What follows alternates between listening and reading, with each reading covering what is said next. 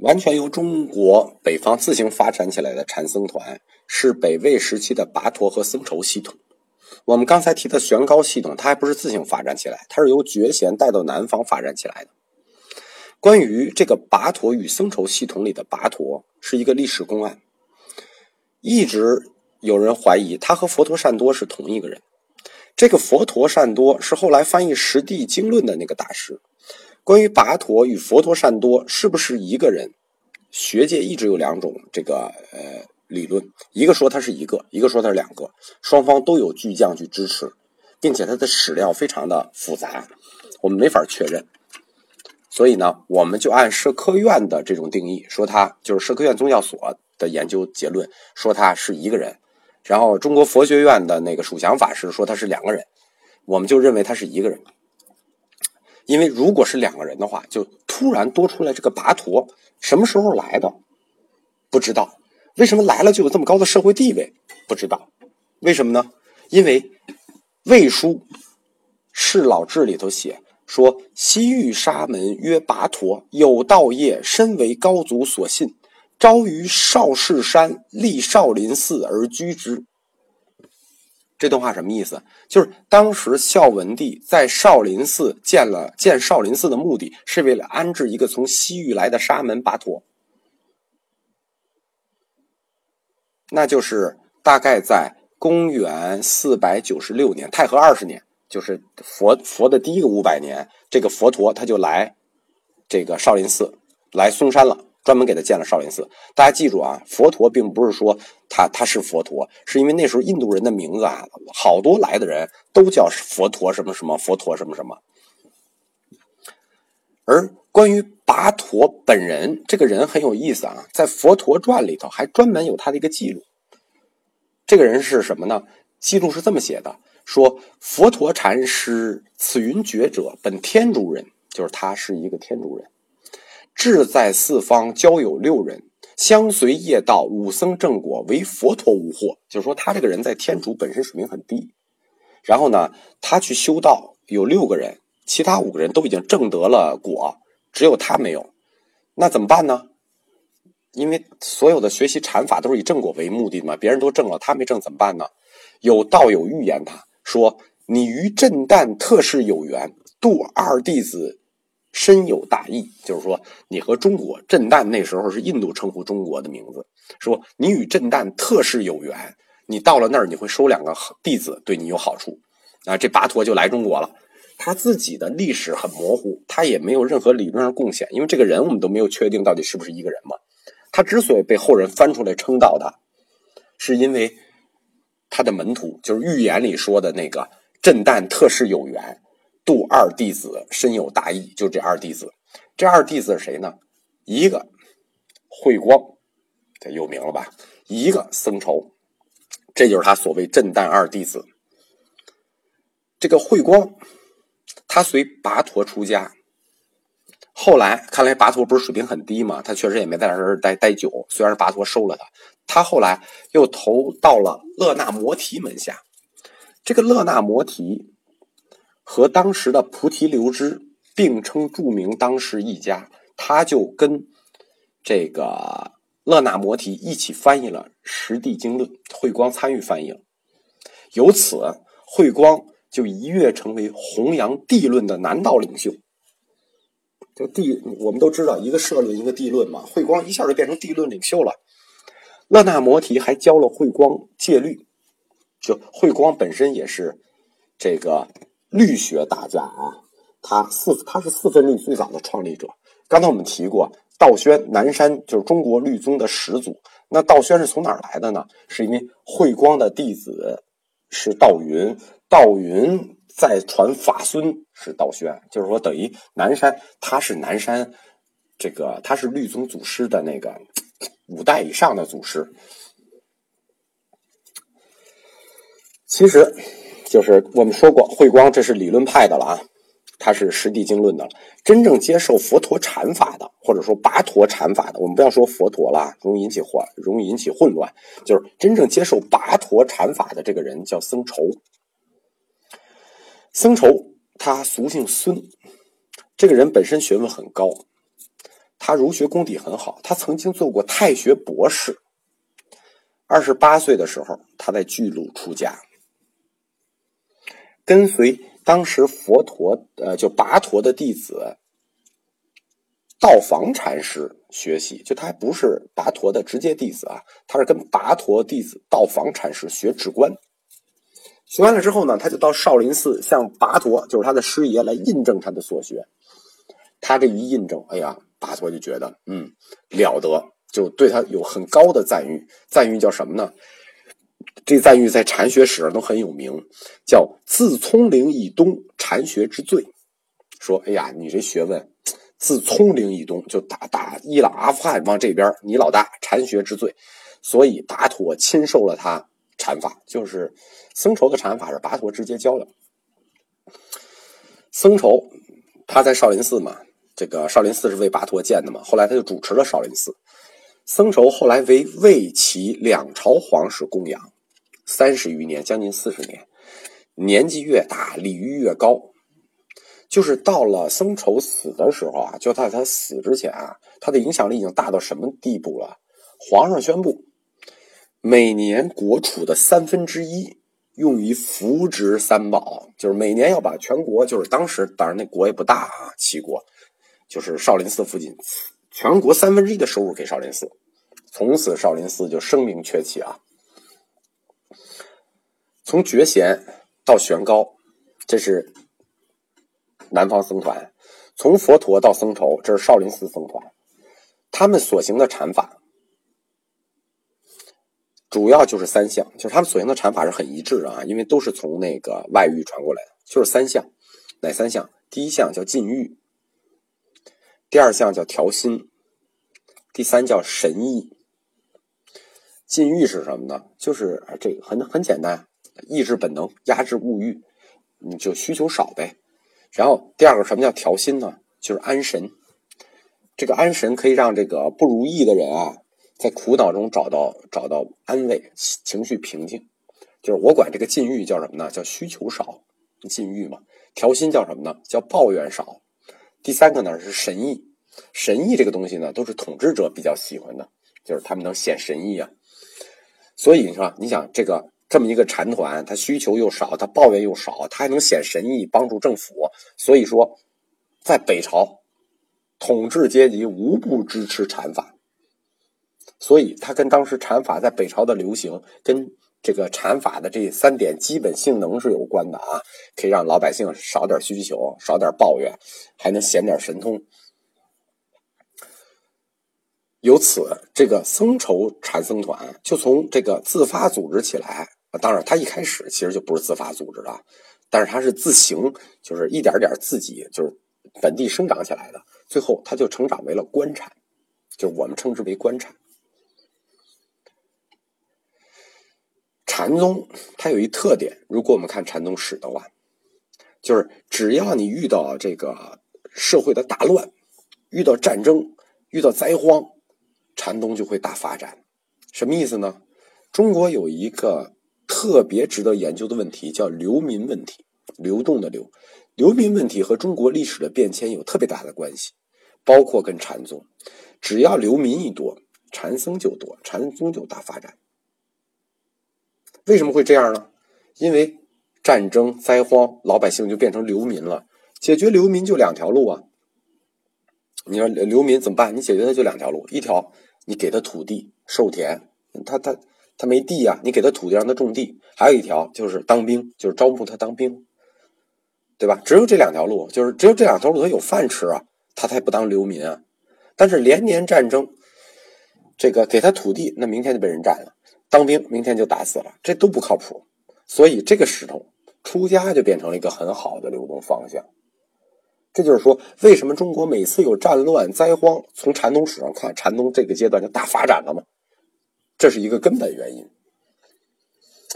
在北魏的末年，全国游僧，我们是指的北魏地区的游僧是有多少人呢？据说有两百万人，而当时。全国的寺庙不光是北魏啊，南边加上，只能容纳多少僧人呢？只能容纳六十万僧人。这是汤用彤先生的那个《魏晋南北朝佛教史》里说的，就统计的，说当时有一百多万，将近两百万的人。那意味着什么呢？意味着有一百多万的僧人无家可归，无寺可归，因为寺里只能住六十万人，有两百万僧人，有一百多万没地儿去啊。但是他们还要保留这个僧侣的身份，那唯一合乎佛法的方法就是什么呢？就是四处行禅，叫游游化行禅，就到处走，四处游方，游化行禅，用禅僧的面貌流动，去保持自己的合法身份。所以，这种队伍庞大、成分复杂的下层群众，成了禅宗酝酿产生。就是产生的这么一个社会基础，就是为什么禅宗会大爆炸，是因为有这么一个大的庞大的群体，就是本身它都不是说流民，它本身就是这种下层禅众就有这么多，而且当时整个禅僧的流动方向是什么呢？是从中国北方向南方流动。为什么？因为北朝后来禅僧太多了，僧人太多了，最后北朝就是政府灭佛嘛，就是就是灭佛的第一条就是禁止私度。就是你不能私自的就出家了，而且要强制僧尼还俗，所以南下就是当时僧侣唯一的出路，就没有出路了。在当时的佛教界呢，就是汤先生的研究呢说存在着两大对立，哪两大对立呢？一个叫做官禅和下层禅宗的对立，就是当时北朝的官禅啊，就是官方僧侣啊。他有一个权利叫什么呢？就是处理游僧的权利，就是他可以直接抓游僧，他有处置沙门的权利，他可以直接把你是个游僧啊，我只要看着你，我可以把你抓了，还可以处置私度，可以罚你款。这是一个对立，叫官禅与下层这个禅僧的对立。还有一个对立，这个对立实际延续后面很长时间，这个对立叫教门与禅门的对立。什么叫教门与禅门呢？就是那种能讲经说法的、主持寺院的法师，隋唐期间都称为教门，因为他可以宣教嘛，他可以讲经说法嘛，他有寺院嘛，他可以教别人嘛，教门，对吧？还有一种呢，就是流浪禅修的这些下层和尚，因为他们都没有寺庙，到处受压迫，还可以被随时被抓，他们是这种流浪的禅修的僧人呢，就叫禅门，因为他们没有寺院，讲经也没人听啊，当然他们也不会讲。所以教门和禅门对立，大家注意啊，这个延续后世好几百年。当时教禅对立之矛盾斗争之激烈啊，啊，当时有一个统计是说，一年关于教禅之间对立引起的这个武装冲突啊，就有好几十起。所以就是说，我们看出来禅宗出现的这个所有的这个社会原因都要出现了啊。我们刚才最早说的是他的理论，《法华经》的理论已经有了，然后呢，社会经社会条件有了，社会条件什么呢？外在是流民问题，就这么多人吃不上饭，不当和尚怎么办？内在问题是禅教对立，就是你们是这个把持着寺院的这个教师，我们没有文化，就是这这种对立，内外条件都在了，所以禅宗独立建宗的这个需求就就越来越迫切了。我们想一下啊。理论有了，外在的条件有了，内在的理由也充分了。这个时候，等于内外条件都充分了之后，建宗还缺什么呢？很简单了，领袖人物。就是，当所有的条件都准备好了的时候，禅宗的出现，那就只需要一个人了。这个人是谁呢？就是禅宗的领袖达摩，或者叫菩提达摩。围绕菩提达摩这个人啊，历史上众说纷纭。就是说，如果历史是真实的，存不存在达摩这个人，都值得质疑。因为他们的那个记载啊，就我的看法是不存在啊。嗯，大家的看法，有的人看法是存在。关于达摩最早的记录，中国的记录是《洛阳伽蓝记》。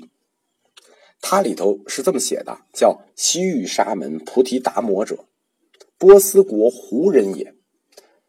起于荒漠，来游东方，自云一百五十岁，立摄诸国。你听他开始来的这个介绍就很不靠谱。他是说，这个他是一波斯国人，来这儿就是游，还是游学，不叫游学，就是游历吧。他已经一百五十岁了，一百五十岁他还来得了，而且啊，他还是从陆地上来的。大家记住啊，他是个伊朗人，他是游僧，不是禅僧啊，他就是来游的。他是从陆地来的，不是从海上来的。但是关于达摩这个人的这种描述，等到了道宣这个地方的时候，就是在道宣给他作传的时候，那就完全就变了，就变成什么呢？叫菩提达摩南天竺婆罗门种，初达宋境南岳，又北渡至魏，回以阐教。这什么意思呢？就是说到道宣的时候，说达摩是一什么人呢？他是南印度的婆罗门，你看等级就高了。第二，他怎么来的中国呢？刚才是说他从伊朗那一路走过来的，这个说他是乘船到了南越，就是广州，然后又从广州在陆地上经南京，最后到了北魏，然后回忆阐教。这个故事完全就哪儿到哪儿啊，就是路线也不对了，出身也不对了，就都不对了。而且当时南朝的日子比北朝好过呀。这个达摩先从南朝南朝来了，然后他活了一百五十岁，而且最后是什么意思呢？高僧传里写，道宣写说不测所终，就不知道哪儿去了。说他来的时候都一百五十岁了，然后他就不知道他去哪儿了，对吧？所以我们在研究历史，谈到达摩这个人的时候，我们只能介绍一下，因为我们讲的是佛教历史，讲的不是佛教神话史。这个当时就是我我们说这个为什么我我坚持我认为这个人是不存在的。因为当时就是，呃，佛教史的几个著名的人，就是南朝有一个著名的学僧叫僧皎，叫慧皎和僧佑这两个人，他们写的叫《高僧传》。他们的《高僧传》当时的名僧都提到了，但是关于这个活了一百五十岁、一行贯穿中国南北的重要人物，完全没有。而达摩传教的北朝，就魏朝写的《释老志》里头。隶属北朝所有知名僧人，包括不知名僧人，也没有菩提达摩这个人。如果说南朝不写菩提达摩就算了，他在少林传法北朝的书里头也完全没有他的记载，这就不能不令人感到惊奇了。